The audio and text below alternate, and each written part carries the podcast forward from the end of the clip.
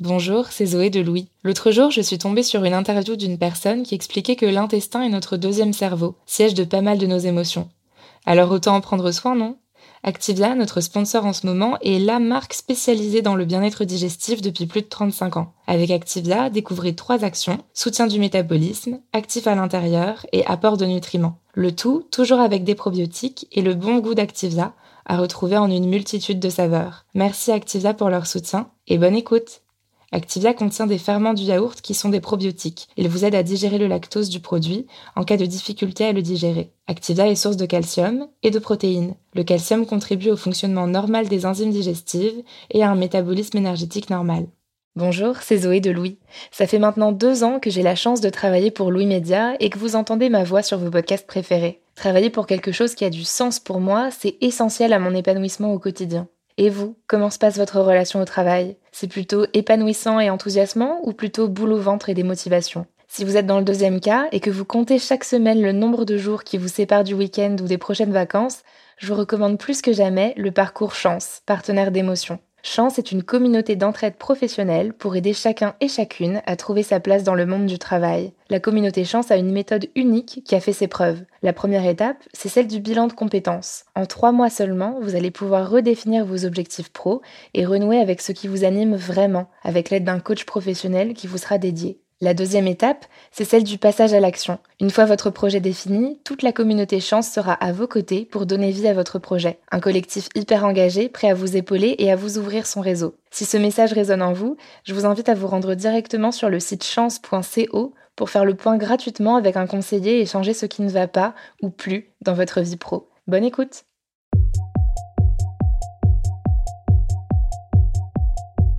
Vous arrivez dans une soirée, la pièce est dans la pénombre il y a de la musique et des groupes de gens en train de bavarder.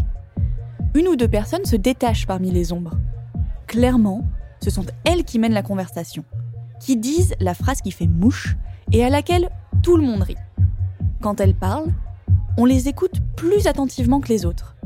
Pourtant, elles ne parlent pas plus fort, elles ont juste l'air de parfaitement occuper l'espace qui est le leur. De ne pas douter de ce qu'elles vont dire, ni de ce qu'elles dégagent, elle semble très ancrée en elle-même. Vous voyez le genre de personnes dont je parle? Ce sont ces personnes qui dégagent quelque chose d'impalpable, une aura presque. Peut-être vous impressionnent-elles, ou peut-être vous attirent-elles? Ce qui est sûr, c'est que vous les avez repérées d'un seul coup d'œil. Ces personnes ont confiance en elles. Cette aisance qu'elles dégagent, ce naturel, ça fait envie. Vous aussi, vous aimeriez bien être entouré de ce halo autour de vous, pourquoi certaines personnes ont confiance en elles et d'autres non?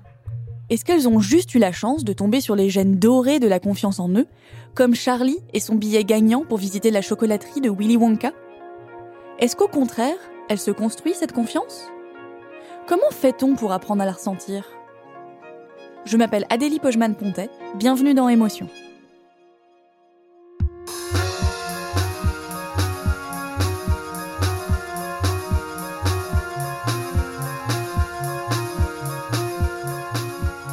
Chez Louis Média, on a commencé à parler de ces gens qui dégageaient cette aura de confiance en eux, Cyrielle a tout de suite évoqué une fille qui était au lycée avec elle. Vous savez, cette personne qu'il y a dans toutes les classes, dans tous les lycées. La fille. C'est une fille avec qui j'étais au lycée il y a euh, une dizaine d'années. Cyrielle Bedu a 30 ans et elle est journaliste chez Louis. Donc cette fille, pendant longtemps, elle a personnifié pour moi le concept même de confiance en soi. Dans mon souvenir, c'était quelqu'un de très charismatique, de solaire, quelqu'un qui marquait vraiment les esprits. Elle s'appelait Marion et on était dans la même classe en première au lycée. Je me souviens que quelques jours après la rentrée, on est en cours de mathématiques et notre prof nous demande de venir au tableau pour euh, réciter un truc, une leçon. Donc euh, il demande à quelqu'un de se désigner, de se porter volontaire pour aller au tableau. Et évidemment, euh, personne n'a révisé, donc personne ne lève la main pour aller au tableau. Du coup, le prof désigne au hasard. Et ça tombe sur cette fille, Marion, qui, comme tous les gens de la classe, moi inclus, n'a clairement pas ouvert son cahier de maths du week-end. Mais euh, elle, elle se démonte pas. Elle va au tableau et elle est hyper à l'aise. Elle parle au prof comme si le prof, euh, à ce moment-là, est son égal, comme si euh, ils sont sur un plan d'égalité. Elle lui lance même des blagues et c'est drôle. Le prof rit et nous aussi, on rit dans la classe. Elle est hyper désinvolte, mais euh, elle n'est pas agaçante non plus. Elle est juste très bien dans ses baskets en fait. Et elle est très à l'aise à l'oral. Donc clairement, elle connaît pas sa leçon. Tout le monde s'en aperçoit, mais ça crée aucun malaise. Et je me rappelle précisément m'être dit, euh, c'est dingue. On a 16 ans, on est à un âge hyper ingrat, on essaye tous de faire semblant d'être cool, de maîtriser des situations qu'on maîtrise pas du tout. Mais personne n'y arrive parce qu'on est ado et que c'est aussi ça le propre de l'adolescence, c'est de rien maîtriser et de pas arriver à faire semblant souvent. Et elle, cette fille, elle arrive à maîtriser ce que personne d'autre n'arrive à maîtriser. Marion, elle a l'air de gérer. C'est comme si elle avait tout compris avant nous, en fait. Comme si son aisance était euh, une seconde nature pour elle. Et ça, ça m'a euh, vraiment marqué, moi, à ce moment-là. Du coup, l'année s'est terminée et plus tard, euh, deux ans après, le lycée aussi. Et on a tous fait nos études, chacun dans nos coins. Et deux ans après, je travaille les week-ends au Printemps Haussmann, qui est un grand magasin parisien. Et je me souviens qu'un été, justement, je suis dans le magasin et qui est-ce que je croise en train de vendre des t-shirts sur le stand d'une grande marque de ce magasin, Marion. Donc on se voit, on papote, on se donne des nouvelles, on se dit qu'on se recroisera, mais euh, évidemment ça n'arrive pas, on se recroise pas du tout. Et six mois plus tard, un samedi où je travaille au printemps, euh, je vais en salle de pause et j'entends deux vendeuses qui parlent de Marion.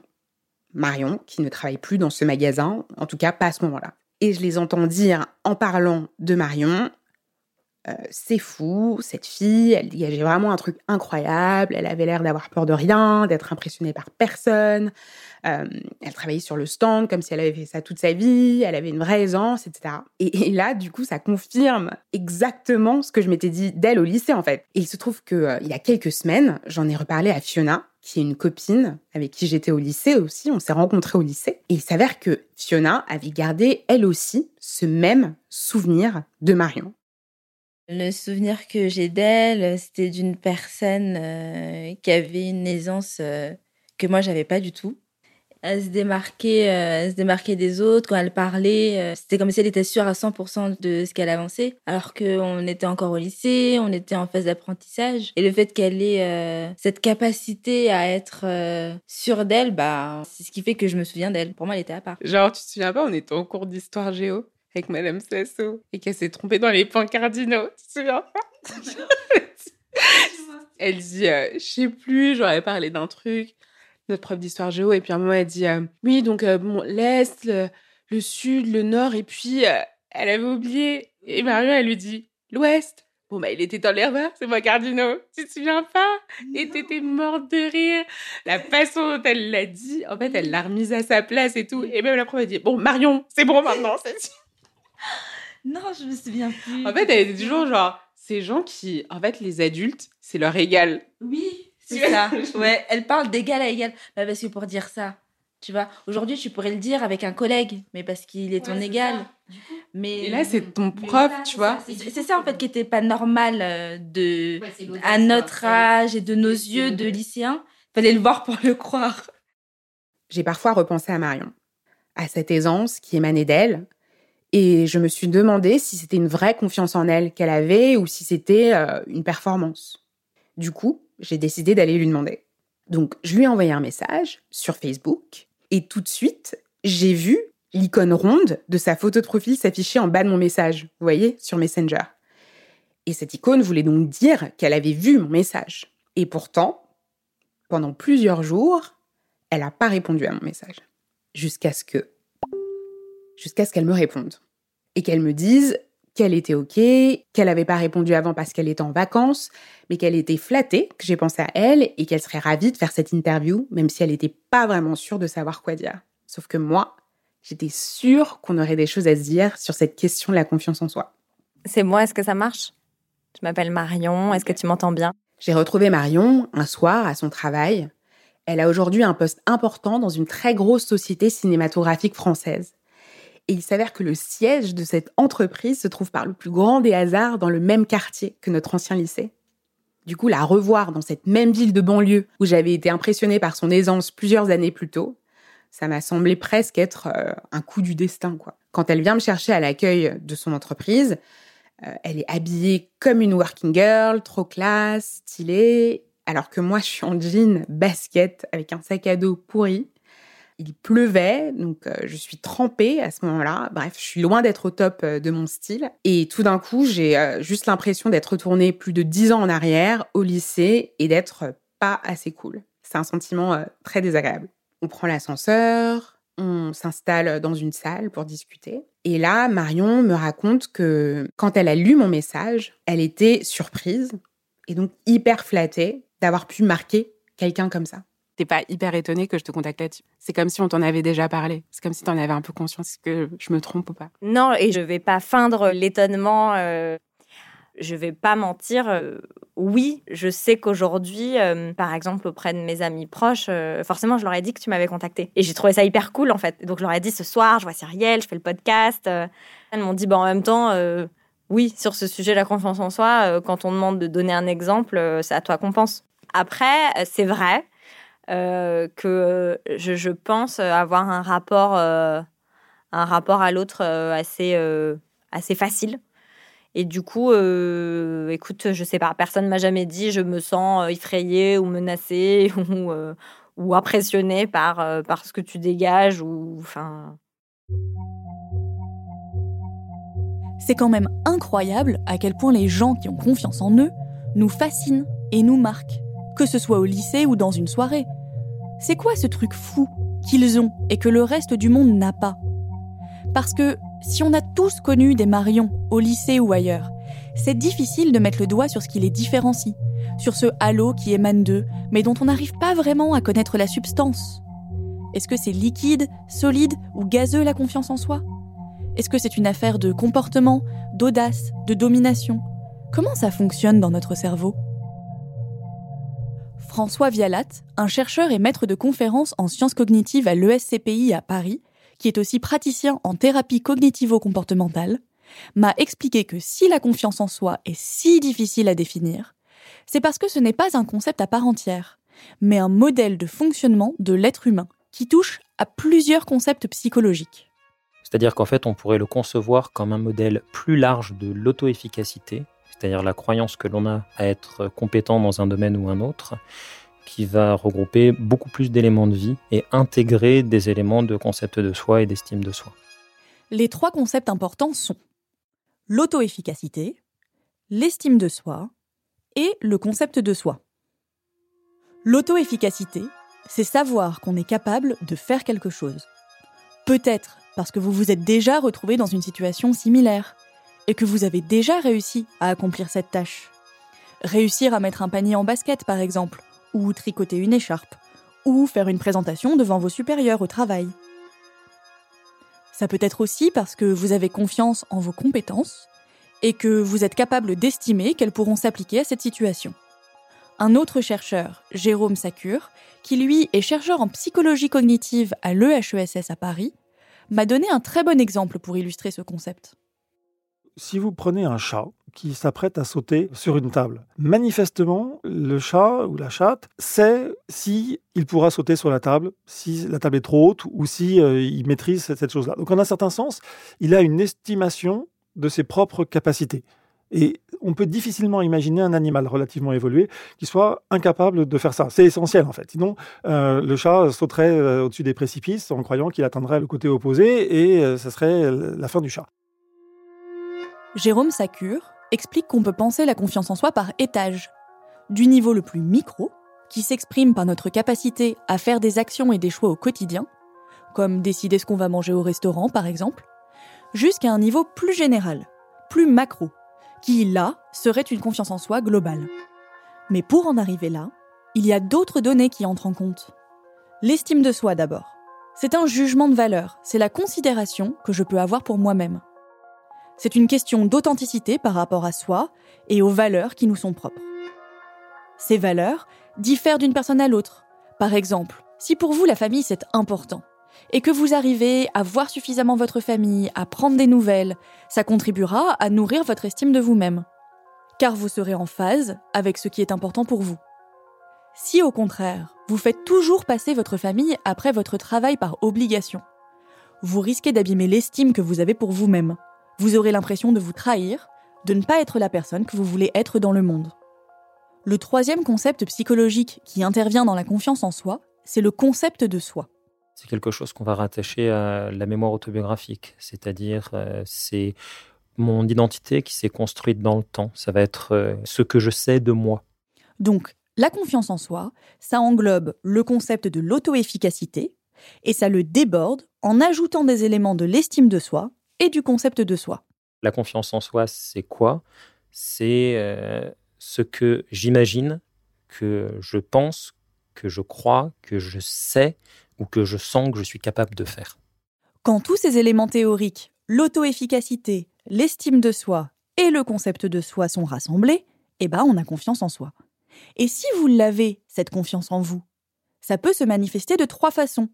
Par des manières de penser, par des traits de caractère ou par des types de comportements. Ces caractéristiques sont communes à tous les gens qui ont confiance en eux. L'Université de Nevada a mené une étude en 2009 où ils étudiaient les différents facteurs qui apparaissaient chez les gens qui ont confiance en eux. On voit que ce sont des gens qui s'affirment bien, qui sont optimistes, qui sont plutôt tenaces, c'est-à-dire que face aux difficultés de la vie, ils sont capables de persévérer, qui vont avoir plutôt une représentation interne de leur contrôle sur le monde, c'est-à-dire qu'ils pensent qu'ils sont à l'origine des changements qui les entourent, qu'ils ont une influence sur les choses qui les entourent, et qui sont très capables de réguler leurs difficultés, d'adapter leur stratégie, de réguler leurs émotions, avec euh, une capacité à faire confiance à leurs intuitions. Ce sont aussi des gens qui n'ont pas peur de l'échec et ne le vivent pas mal, qui connaissent leurs points forts et vont vers ce qu'ils savent faire, plutôt que de s'attacher à leurs points faibles. On pourrait les comparer à des roseaux plus qu'à des chênes. Euh, au contraire, ce sont des gens qui vont se remettre en cause, puisque pour rebondir, il faut identifier pourquoi on a échoué. Donc ce sont des gens qui gèrent très bien l'échec, qui lorsqu'ils se trouvent confrontés à un échec, vont essayer d'en tirer des leçons pour pouvoir avancer et vont considérer que l'échec est positif, comme euh, par exemple Nelson Mandela, qui disait ⁇ Je n'échoue jamais, puisque soit je gagne, soit j'apprends ⁇ Parce que ces personnes-là régulent mieux leurs émotions, elles sont moins submergées lorsqu'une situation inattendue surgit. Elles perdent moins leurs moyens, leur voix reste plus posée et elles ont plus d'aplomb. Comme Marion face à son prof de maths. Bref, autant de signes extérieurs de la confiance en soi. Mais comment ces gens sont-ils devenus des roseaux? Comment se construit-elle cette confiance en soi? Pourquoi ils l'ont? Et pourquoi du coup? Je saurais pas te dire. Après, euh, en introduction, euh, tu parlais euh, de l'éducation. Je pense que c'est l'un des critères les plus importants.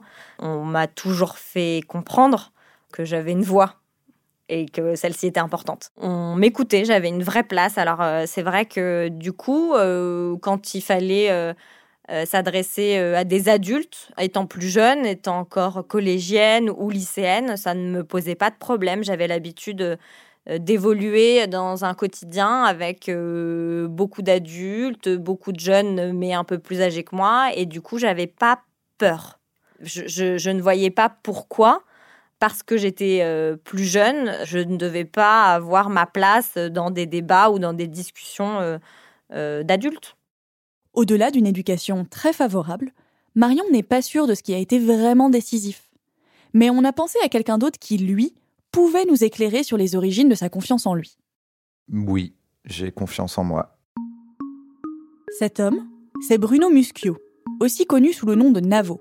Si vous ne connaissez pas son nom, vous avez peut-être déjà ri devant les séries qu'il a coécrites et co-réalisées, comme Bref sur Canal+, ou Serge le Mito. C'est toujours euh, bizarre à dire parce que euh, c'est une affirmation qui euh, souvent gêne les gens en fait, parce que les gens qui ont confiance en eux, on a tendance à penser qu'ils se la racontent ou qu'ils sont prétentieux, ce qui n'est pas forcément faux. Les deux sont possibles c'est toujours sur un fil quand tu dois parler de ta propre confiance en toi, déjà parce qu'elle n'est pas absolue, mais elle est quand même grande, et que tu sais que ce sont des choses que les gens peuvent mal prendre. Donc je te réponds avec plaisir, mais je sais qu'il faut toujours faire attention sur ces sujets-là. quoi. Dans son entourage, sa confiance en lui est un fait établi. C'est son ami Navi qui nous en a parlé. Si les deux pseudos Navi et Navo sont similaires, c'est parce qu'à l'époque où ils les ont choisis, ils étaient ensemble. Et Navi, son ami depuis 18 ans, m'a tout de suite raconté une anecdote frappante sur Navo. Ça se déroule lors d'un dîner de famille chez les parents de Navi. À l'époque, Navi et Navo habitent ensemble, démarrent dans la vie professionnelle, et le soir, ils mangent des pâtes lyophilisées. Un jour, euh, ma mère disait non mais euh, Bruno, euh, tes rêves d'écriture, etc. Enfin, c'est pas un vrai travail. Et, il lui a dit ah non mais t'inquiète pas, Rosemary, moi je sais que je vais réussir. Peut-être qu'un jour je serai Alain Chabat. Et t'inquiète pas, à un moment connu et j'ai aucun doute là-dessus. Et ça a été le cas. Comme Marion face à son prof de maths, Navo, dans une situation déstabilisante face à sa belle-mère, garde son aplomb. Comme s'ils avaient trop confiance dans leur capacité pour se laisser ébranler par les contingences. Contrairement à Marion, Navo, lui, sait bien, grâce à ses amis et notamment à Navi, d'où lui vient son assurance. Il a pu déconstruire au fil des années les origines de sa confiance en lui et comprendre que l'éducation qu'il a reçue de sa mère y était pour beaucoup. Ce n'est pas anodin, car François Vialat, le chercheur en sciences cognitives, m'a expliqué que si la confiance en soi pouvait relever de l'inné, de traits de tempérament qu'on pourrait avoir à la naissance, comme par exemple une prédisposition à l'optimisme, elle était également en grande partie construite, notamment par l'éducation. Le fait de recevoir une éducation positive et centrée sur l'affirmation de soi, tout ça, ça va constituer des bases sur lesquelles la confiance en soi peut se construire. C'est justement une éducation comme celle-là qu'a reçue Navo. C'est Navi qui m'a parlé de ça. Je pense vraiment euh, qu'une bonne partie de la confiance euh, euh, en lui de, de Navo vient de sa maman. Depuis qu'il est petit, elle a mis en avant leurs forces et leurs qualités. Elle a remarqué des choses qui étaient intéressantes chez Navo et les a mises en avant dès son plus jeune âge. Et je parle de son humour, le fait qu'il soit extrêmement malin et intelligent, et elle n'a eu de cesse de leur répéter tu vas y arriver. C'est même pas tu peux y arriver, c'est ah non mais toi bah, c'est bon, t'es hyper malin, t'es hyper drôle, euh, je me fais aucun souci pour toi, aucun. Tu vas y arriver. Ça pourrait être vu comme une sorte de pression, de euh, bah vas-y, euh. mais c'était tellement englobé dans toute une de valeur d'éducation de maître euh, de ton euh, de, ta vie. Euh, bah, si ça te convient pas, il bah, y a aucun problème, tu peux changer. je ne t'oblige en rien à, à faire, à voilà, passer le bac, à faire des études, etc. Fais, fais, ce que tu as envie de faire, kiffe, s'il te plaît, kiffe. et sois toi, sois vrai euh, ta vie, parce que voilà, tu vas pas vivre la vie d'un autre. Et euh, moi, je suis là et je t'aime. Et je pense que vraiment, pour le coup, ce, euh, euh, je suis présente, je suis là, mon amour est inconditionnel. Et vol, vas-y. Et au cas où, t'inquiète pas, je suis là, il n'y a pas de problème. Et ben, c'était hyper fort. Et cette confiance que Martine avait en son fils, lui a permis de faire des choix qui peuvent paraître fous à la majorité des gens. Elle lui a transmis une confiance qui s'est transformée en liberté de faire ce dont il avait envie, ce qui lui procurait du plaisir et de le faire à sa manière, de suivre son intuition. Comme d'arrêter l'école à 16 ans. Pas parce qu'il avait de mauvaises notes, hein, mais parce que le modèle de l'école, ça l'emmerdait. En fait, il y a un moment dans la vie où on te demande ce que tu veux faire, et c'est vraiment le moment où tu n'en as aucune idée, et on te dit tout se joue maintenant. Donc en seconde, on te dit c'est soit S, soit ES, soit L, soit euh, STT, soit je sais pas quoi. Et, euh, en fait, c'est des espèces de cases euh, qui m'allaient pas du tout. Et en fait, ma réaction, qui était une réaction, je pense, de quelqu'un qui a confiance en, soi, c'était bah j'arrête. Alors il y a rien qui me dit j'arrête. De toute façon, je trouverais bien un truc. Euh, je veux bien réussir dans quelque chose. Il n'y a, pas de, a pas de raison. Euh, d'autres gens ont, réussi avant moi, mais mes parents n'ont pas fait d'études. Donc j'avais quand même un modèle de on peut euh, être content et réussir sa vie euh, sans, sans, faire d'études. Tu vas pas finir dans la rue.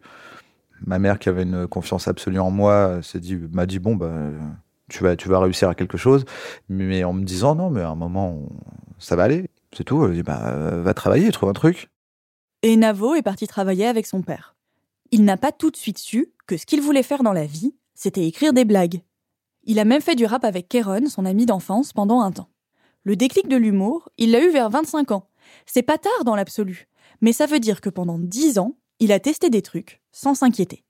Même si, bon, il avait l'air un peu prédestiné. Ma mère, et elle s'en vante aujourd'hui, quand je faisais des bêtises à l'école, elle disait à mes professeurs Oui, oui, d'accord, mais c'était rigolo quand même. Un jour, vous paierez pour aller le voir. Voilà ce que François Vialat appelait l'éducation positive.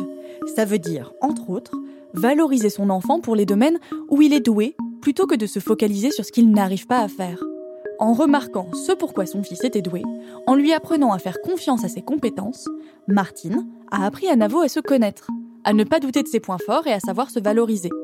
Ne pas se focaliser sur ce qui ne va pas, mais sur ce qui va. Navi, qui a habité avec Navo et sa mère pendant un temps, et qui donc a vu Martine à l'œuvre, s'est énormément inspiré d'elle pour l'éducation de son fils, Lucien, qui a 6 ans. Et ça marche. Euh, je lui fais souvent la liste de euh, tout ce que je trouve trop cool chez lui et pas euh, parce que tu es mon petit garçon, etc. Je lui dis, je trouve que tu es hyper drôle quand au supermarché t'as laissé passer la dame parce que t'as vu qu'elle avait du mal à marcher. Bah, j'ai trouvé ça vachement cool ce que t'as fait et on appelle ça de l'empathie. L'empathie c'est important et généralement ça je le fais avant qu'il se couche, de lui dire ça chez toi qui n'est qu'à toi parce que c'est ta personnalité. je trouve ça super et et, j'adore ça chez toi et, euh, et, ça me rend très fière. Et ben, c'est des choses qui permettent déjà de s'endormir avec un sourire en disant bah, c'est cool, euh, mais c'est aussi de le valoriser en tant qu'adulte, en tant que personne en tout cas. Et euh, c'est ce que je fais avec Lulu continuellement.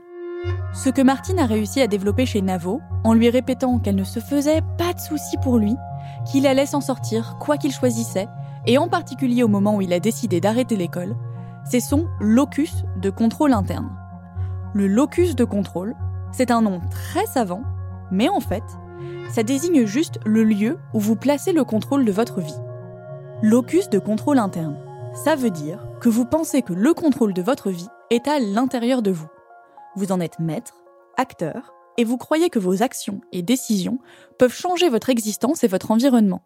Si au contraire, vous avez un locus de contrôle externe, ça veut dire que vous pensez que ce qui vous arrive est hors de votre portée et de votre champ d'action, et que vous subissez les choses qui vous arrivent. On parle de locus de contrôle interne, c'est-à-dire que parce qu'il pense par lui-même, il va avoir à croire que c'est lui-même qui peut modifier la vie qu'il mène. Donc avoir une meilleure confiance en soi. Euh, se sentir euh, autonome et responsable de sa vie va jouer un grand rôle dans la confiance en soi. Par exemple, le fait d'avoir un mauvais locus de contrôle, un locus de contrôle externe, c'est-à-dire croire que l'on dépend du monde extérieur, va nous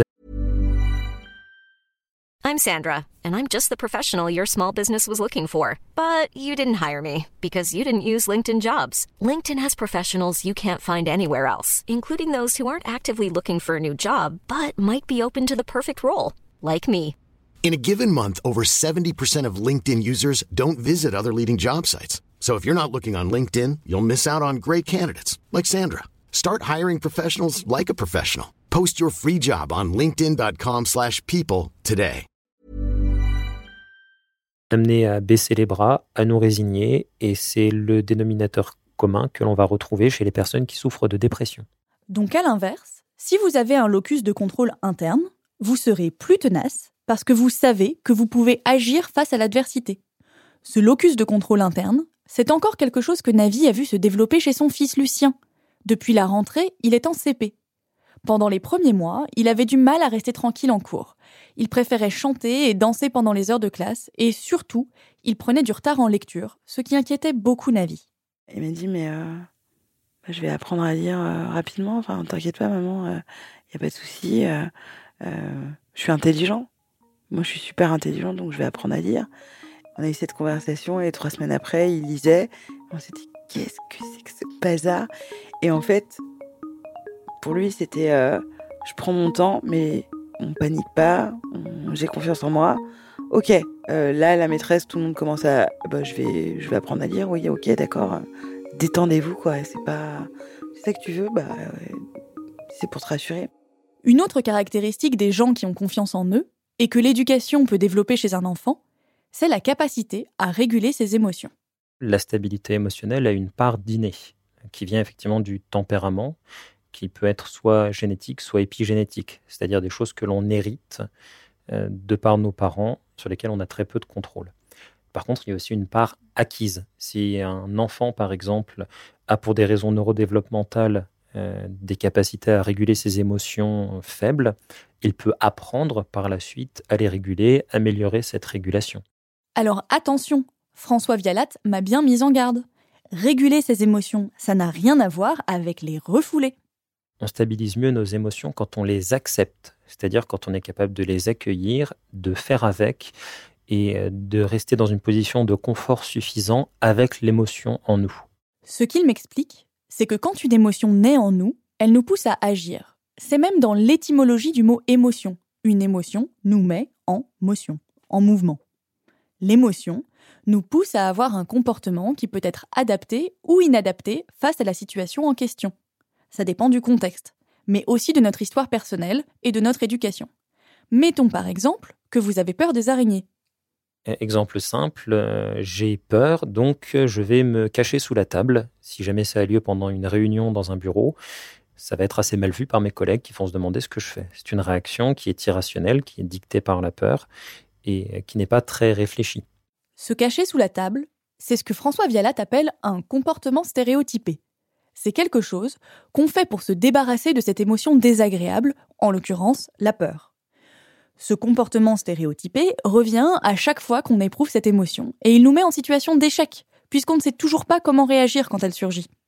Par exemple, je vais passer un examen, je vais ressentir une très forte anxiété de performance, et parce que je ne sais pas gérer la peur, je vais paniquer et me mettre en échec. On va donc avoir une fenêtre de tolérance à une émotion donnée plus ou moins large. Certaines personnes sont intolérantes à la peur, d'autres sont intolérantes à la colère, par exemple. Et lorsqu'elles tombent sur une de ces émotions, lorsqu'elles vivent une émotion qu'elles tolèrent mal, elles vont chercher à la fuir, à s'en débarrasser et adopter des comportements inappropriés. Mais alors, comment on fait pour réussir à accueillir ces émotions, comme dit François Vialat? Ben, On va prendre l'exemple typique d'un enfant qui fait un caprice en se roulant par terre. J'ai un enfant dans un supermarché qui se roule par terre en hurlant parce qu'il veut avoir un bonbon. Euh, je peux avoir une réaction euh, d'éducation euh, classique qui va consister à vouloir lui dire non en lui opposant une limite, ce qui en soi est quelque chose de positif et de structurant, de façon très ferme, et je peux assortir cette limite du fait de lui donner une fessée et de le disputer en lui criant dessus. Dans ce cas, l'enfant a internalisé le fait que la limite existe, mais il n'aura pas appris à réguler l'affect la colère et la frustration. Donc il n'aura pas appris à accueillir et à réguler son émotion, et il n'aura pas reçu une aide de la part de son parent pour gérer cette émotion. Par contre, il aura un conditionnement disant lorsque je suis en colère, je vais souffrir puisqu'on va me punir. De la même manière, si je donne le bonbon à l'enfant, je ne lui donne pas de limite. Et donc, euh, lui a appris que lorsqu'il est en colère, il devient puissant et on lui donne ce qu'il veut et va donc répliquer ce comportement de caprice qui lui permet de se débarrasser de la colère. Et encore une fois, il n'aura pas appris à gérer l'émotion. Maintenant, si à la place, le parent euh, peut s'engager dans une discussion avec l'enfant, le, regarder dans les yeux, lui parler de l'émotion qu'il est en train de vivre, discuter avec lui de la frustration qu'il ressent et du bonbon euh, dont il a envie, et lui expliquer pourquoi il ne peut pas lui donner le bonbon, lui parler de ce qu'il ressent, aider l'enfant à s'apaiser. Dans ce cas-là, l'enfant va à la fois avoir accès à la limite, et puis en même temps savoir que l'émotion de la colère correspond à quelque chose, que son vécu a une importance euh, aux yeux de ses parents, et qu'on peut l'aborder sereinement, que la colère n'est pas quelque chose d'effrayant. L'idée, c'est de ne pas créer de cercle vicieux dans la manière dont on vit nos émotions. Si jamais mes émotions me perturbent, ça va nuire à mes performances et donc je vais enregistrer que je ne suis pas performant, que je ne suis pas capable de. Je vais avoir tout un stock de souvenirs, d'échecs et de situations d'échecs répétés dans lesquelles je me confronte à des situations où on évalue ma performance et où j'échoue, ou des situations où j'essaye de faire quelque chose et où j'échoue, qui sont liées à ces émotions négatives, ce qui en plus va renforcer les émotions négatives. Et ce que j'appelle émotions négatives, ce sera particulièrement des émotions que j'ai été conditionné à ne pas savoir gérer. Donc, quand on régule bien ses émotions, notamment la peur, et qu'on n'est pas dans l'anxiété de performance, qu'on a confiance dans ses points forts, ses compétences et sa capacité à modifier son environnement, ça aide à faire émerger une autre caractéristique de la confiance en soi. On craint beaucoup moins l'échec. Et quand j'ai demandé à Navo s'il avait peur de l'échec, sa réaction m'a vraiment sidérée. Je dis pas que je rate jamais, que je réussis tout dans ma vie. Je dis que quand je rate, intérieurement, ce qui se passe pour moi, c'est que c'est une exception. Et je pense qu'il y a d'autres gens qui ont l'air d'être une majorité qui, quand ils réussissent, c'est une exception, et quand ils ratent, c'est la règle. que moi, quand je réussis, c'est la règle, et quand je rate, c'est une exception. Peu importe le taux. C'est-à-dire que je peux rater 90% du temps et réussir 10% du temps. Pour moi, il y a eu une exception pendant 90% du temps, ce qui est un peu contre, euh, contre-intuitif, mais en face, le même paradoxe existe, c'est qu'il y a des gens qui réussissent 90% du temps et qui focalisent sur les 10% où ils ratent, en se disant, euh, je rate tout le temps, sauf les 90 euh, fois là où j'ai réussi. Mais putain, qu'est-ce que je rate ces, ces 10 fois là, quoi. Donc, en fonction de nos gènes d'une part, et de notre éducation d'autre part, on s'engage dans la vie avec plus ou moins de confiance en nous. Là où les choses prennent une autre dimension, c'est que disposer de ces caractéristiques forme un cercle vertueux de la confiance en soi. A contrario, si vous n'avez pas eu la chance de recevoir ce genre d'éducation, si votre estime de vous-même est chancelante, si vous êtes plutôt pessimiste, cela crée un cercle vicieux qui vient continuellement jouer contre vous et rend bien plus difficile l'émergence de la confiance en soi. Ce phénomène, c'est ce que François Vialat appelle des filtres de perception, qui eux aussi jouent un rôle dans la construction de notre confiance en nous. Cette notion de filtre, m'explique-t-il, a été théorisée par un psychologue américain, Jeffrey Young, de l'Université de Columbia à New York. Ces filtres, ce sont des schémas cognitifs précoces, qui s'imposent à nous et modèlent nos pensées malgré nous. En fait, c'est un filtre de perception et aussi un filtre de pensée. Qu'en fait, on n'est pas complètement libre de ce que l'on pense. Notre manière de recevoir le monde est modulée par ces filtres. Ce sont des habitudes de pensée, des façons de filtrer la réalité qui ont tendance à s'auto-confirmer. Par exemple, si j'ai une très mauvaise estime de soi, je vais avoir tendance à penser que je suis quelqu'un de nul, et parce que je suis quelqu'un de nul, je ne vais jamais oser entreprendre des choses, ce qui va confirmer le fait que je suis quelqu'un de nul, et je pourrai rester enfermé dans mes filtres qui vont se renforcer avec le temps. Ces filtres sont bien sûr présents dans les moments où nous sommes confrontés à nos propres croyances sur nous-mêmes et à nos émotions. Si vous avez confiance en vous, cela va créer un cercle vertueux. Donc l'optimisme serait un bon exemple de filtre positif qu'on peut appliquer à la réalité. Être optimiste, ça veut dire que je pars du principe que j'ai de grandes chances de réussir et que de toute façon, même si j'échoue, j'arriverai à rebondir. En fait, dans la réalité, il n'y a pas plus de raison de croire dans quelque chose d'optimiste que quelque chose de pessimiste. C'est un biais, c'est un filtre. La différence, c'est que c'est un filtre qui va me permettre de maintenir ma motivation, qui va me permettre d'être tenace pour rebondir face à l'échec. Et c'est un filtre qui, du coup, va se confirmer, puisque si j'échoue, je rebondis, et si je rebondis, je vais finir par réussir. Ce qui fait qu'au final, je vais réussir de plus en plus et me convaincre que je suis capable de réussir. Ces schémas vont être ancrés dans notre mémoire et vont s'exprimer d'une part sous la forme de croyances, on parle de pensée automatique, face à une situation donnée, je vais avoir en tâche de fond dans mon esprit à un niveau sous-liminaire, c'est-à-dire que je n'en ai conscience que si je fixe mon attention dessus, un ensemble de pensées qui euh, vont avoir tendance soit à me mettre la tête sous l'eau, soit à me donner de la motivation à réussir. Et puis simultanément, une composante émotionnelle qui va être ce que je sens en particulier dans mon corps, et des perturbations éventuellement de mes pensées volontaires, celles qui ne sont pas automatiques. Et euh, du coup, si jamais je suis euh, dans ces filtres, cela peut m'empêcher de réussir. on pourrait prendre l'exemple des prophéties autoréalisatrices. Si je pense que je suis mauvais lorsque je vais tenter de passer un examen, je vais me convaincre que je vais échouer à mon examen en ayant des pensées récurrentes dans mon esprit. Euh, je n'y arriverai pas, je suis trop nul pour y parvenir, de toute façon j'ai échoué toute ma vie, euh, c'est normal que j'échoue de nouveau. Ces pensées vont être associées à des émotions, euh, des émotions sous la forme de peur, d'anxiété de performance, éventuellement de tristesse quand je pense à mes échecs précédents. Et si je ne suis pas capable de réguler ces émotions, elles vont renforcer mes pensées. Je me retrouve dans, un système avec une dynamique qui me déborde. Euh, je ne sais pas trop quoi faire avec ces émotions et ça va avoir un coût intellectuel très lourd. Je n'arriverai pas à me concentrer pendant l'examen, ce qui va me faire échouer. Et à la fin de l'examen, j'aurai donc un nouveau souvenir qui confirme le schéma et je continuerai à filtrer le monde qui m'entoure pour me confirmer que je suis nul. Mais alors est-ce qu'on est voué à douter de nous, de nos compétences, à avoir peur d'entreprendre des choses si on n'a pas été éduqué par Martine, la mère de Navo? Non, rassurez-vous. La confiance en soi est quelque chose qui continue de se construire tout au long de notre vie et qui peut évoluer. En revanche, réussir à briser les cercles vicieux de pensée négative, ça peut être difficile, et il ne faut pas hésiter à demander de l'aide. Pour François Vialat, c'est pertinent de regarder du côté du mouvement de la troisième vague des thérapies cognitivo-comportementales, qui cherchent à travailler sur nos schémas et sur leurs conséquences dans nos actions. D'ailleurs, aller voir quelqu'un, un thérapeute comportemental ou autre, c'est déjà avancer vers la confiance en soi, car savoir reconnaître ses limites et ses difficultés, sans en faire un drame, ça fait partie de la connaissance de soi, une clé de la confiance. Lucien, le fils de Navi, du haut de ses 6 ans, l'a déjà compris. Sa confiance va jusqu'à, donc là pour l'instant, identifier ses limites. Et euh, on était allé voir un psy pour lui euh, il y a un an parce qu'il avait du mal à dormir. On a essayé toutes les méthodes et ça n'arrivait pas. Donc euh, on est allé voir la personne qu'on appelle la dame. Donc la dame étant sa. Et là cette année, il me disait qu'il n'arrivait pas à être sage en classe, à savoir attentif, arrêter de faire du bavardage, arrêter de chanter, de danser, des trucs comme ça. Et il m'a dit, à un moment où il s'était encore punir et que ça lui faisait vachement de peine, il m'a dit Je crois que maman, il faut qu'on aille voir la dame parce qu'elle va m'aider.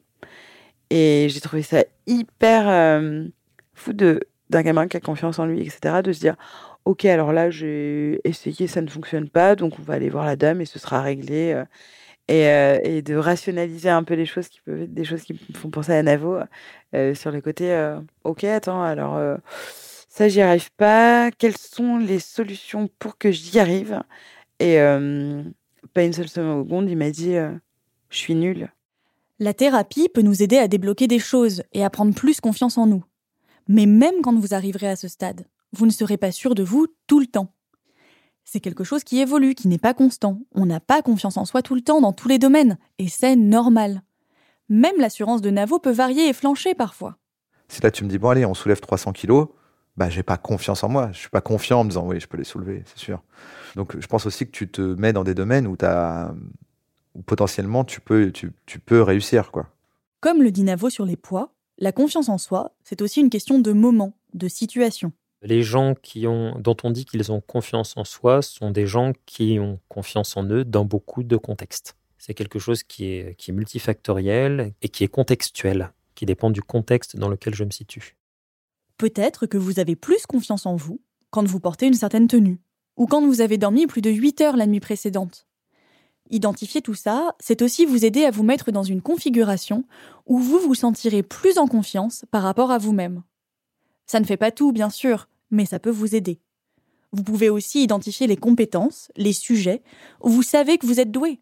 Par exemple, vous êtes peut-être fort en débat, ou en poterie, ou en foot, ou en enluminure du XIIIe siècle. François Vialat, le chercheur en sciences cognitives, a bien insisté là-dessus.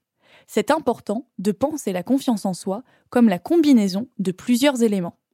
Une grande partie de notre confiance en nous peut aussi être influencée par nos interactions avec les autres.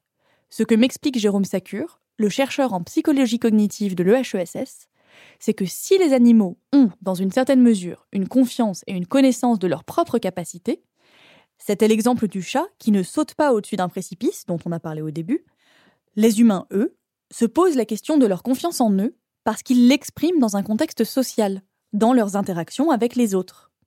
Néanmoins, ce qui est différent, c'est la question de l'expression. Lorsque le chat fait cette euh, estimation de savoir s'il a les compétences nécessaires pour faire ce, saut, il n'a pas besoin de l'exprimer.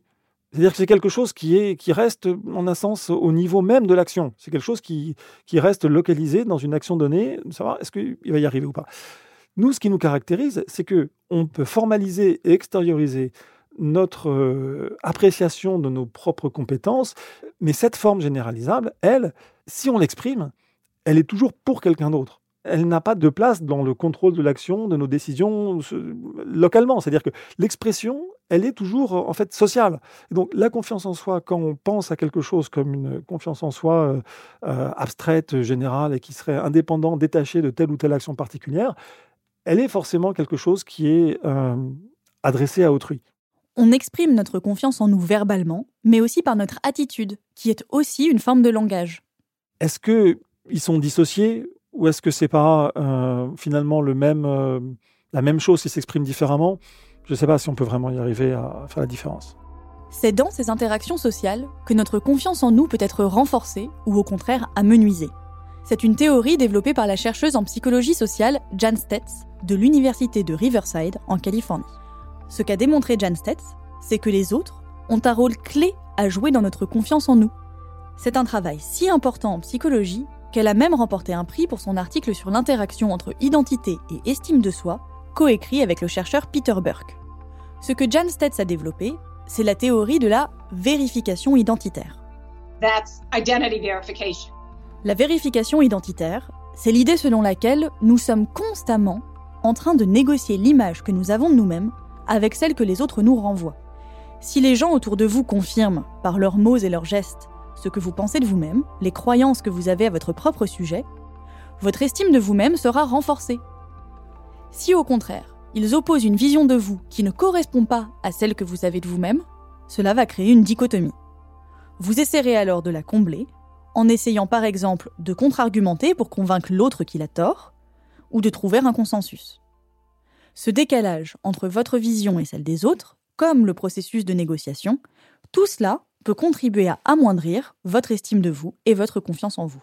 Let's say you go with your friend to a bar and um, you know, you start talking about Mettons que vous êtes dans un bar avec un ou une amie. Vous commencez à lui raconter les problèmes que vous avez avec l'un de vos collègues. Vous êtes en plein milieu de la conversation. Et votre ami vous dit d'un coup Tu sais, toi, t'es pas très à l'écoute. Tu fais jamais vraiment attention quand je te parle de mes problèmes. Moi, je t'écoute tout le temps, mais toi, t'es jamais présent. Et vous, vous lui répondez Attends une seconde, mais si je t'écoute Enfin, je crois. Quand t'as des soucis, je suis là pour toi. L'idée là, c'est que votre ami remet en cause votre capacité d'écoute, ce qui pour vous est l'une de vos caractéristiques. Ce moment où l'autre dit non, ce n'est pas ce que tu es, et où vous, vous dites mais si, c'est une de mes caractéristiques, c'est un moment où votre identité n'est pas vérifiée, et donc c'est un problème. Alors qu'est-ce qu'on fait? On essaie de négocier. Vous allez dire par exemple, OK, peut-être qu'il y a des moments où je ne suis pas assez à l'écoute. Est-ce qu'il y a d'autres moments où je le suis? Ou est-ce que effectivement je ne suis jamais à l'écoute? Et s'il s'avère que c'est vrai que je ne suis pas assez à l'écoute, à l'avenir, qu'est-ce que je peux faire pour te convaincre que c'est le cas? Quel type de comportement je pourrais avoir que je n'ai pas à l'heure actuelle? Une négociation de ce type, ça provoque plusieurs choses en vous des pensées et des comportements. Les pensées, c'est l'impact cognitif. Vous changez ce que vous pensez de vous-même et acceptez l'avis de l'autre comme vérité. Ou alors, vous décidez que l'avis de la personne en face n'est pas pertinent, ou enfin, vous trouvez un consensus. Ça peut aussi avoir un impact comportemental. Vous modifiez votre comportement pour être la personne que vous souhaitez être dans le monde, être authentique à vos valeurs et faire en sorte que les autres le comprennent ainsi. Ce que m'explique Jan Stetz, c'est que les personnes qui ont une haute estime d'elles-mêmes, comme Navo par exemple, sont moins sensibles à l'image que leur renvoient les autres sur eux-mêmes. Ça ne veut pas dire qu'elles n'écoutent pas les critiques, mais qu'elles ont plus de mou pour les entendre. Décider si elle est pertinente ou non, si elle les intéresse ou non, sans qu'elles remettent intrinsèquement en cause leurs valeurs ni ce qu'elles pensent d'elles-mêmes. C'est la souplesse du roseau, encore une fois. Je pense que le point de départ, c'est de se dire que potentiellement l'autre peut avoir complètement tort de pas trouver ça super ce que tu fais et qu'en soi c'est pas grave. Si vous n'en êtes pas encore au niveau de confiance de Navo, c'est d'autant plus important d'être entouré de gens bienveillants.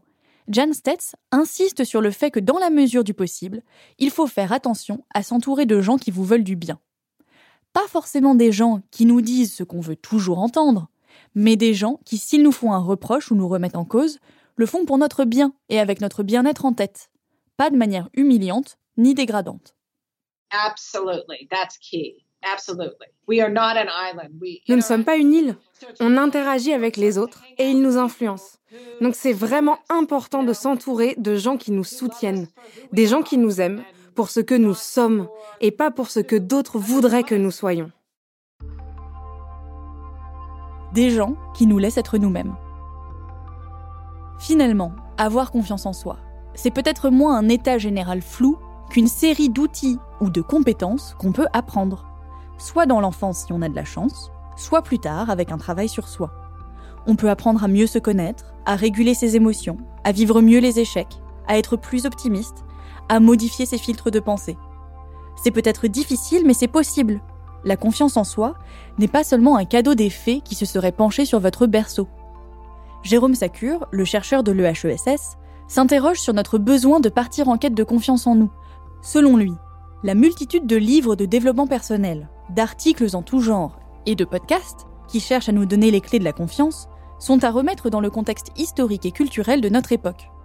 Si on donne beaucoup, voire peut-être trop, d'importance à la confiance en soi, c'est parce que c'est le fruit d'une société particulière. Ce n'est pas un absolu. La valorisation de l'autonomie depuis le siècle des Lumières et de la responsabilité, et ce mouvement général vers l'individualisme, forcément, fait que chacun est conduit à se poser des questions par rapport à l'adéquation qu'il peut avoir par rapport à cet idéal d'autonomie qui est imposé par euh, la société. Donc, si on, a, si on se pose des questions par rapport à cet idéal d'autonomie, en un sens, ça crée naturellement un doute sur euh, nos capacités à répondre à cet idéal. Et donc, euh, bah, ça met en question notre confiance en nous.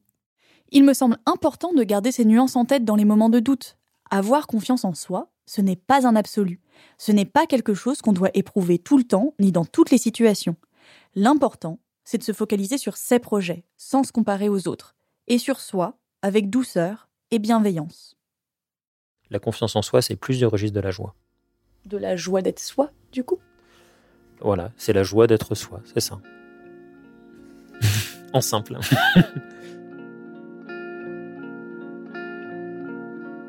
Le chêne un jour dit au roseau Le moindre vent qui d'aventure fait rider la face de l'eau vous oblige à baisser la tête. Cependant que mon front au Caucase pareil, non content d'arrêter les rayons du soleil, brave l'effort de la tempête.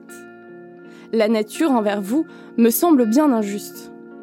Votre compassion, lui répondit l'arbuste, part d'un bon naturel, mais quittez ce souci. Les vents me sont moins qu'à vous redoutables. Je plie et ne romps pas. Vous avez jusqu'ici, contre leurs coups épouvantables, résisté sans courber le dos, mais attendons la fin. Comme il disait ces mots, du bout de l'horizon accourt avec furie le plus terrible des enfants que le Nord eût porté jusque-là dans ses flancs. L'arbre tient bon, le roseau plie. Le vent redouble ses efforts et fait si bien qu'il déracine celui de qui la tête au ciel était voisine et dont les pieds touchaient à l'empire des morts.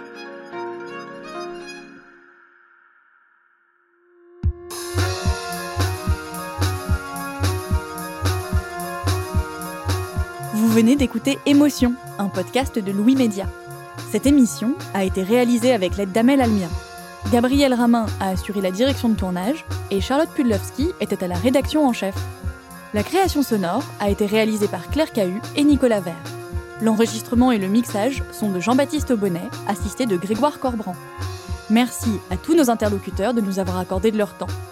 Vous pouvez écouter Émotion sur toutes les applications de podcast comme iTunes ou Google Podcast ainsi que sur YouTube, Spotify et SoundCloud.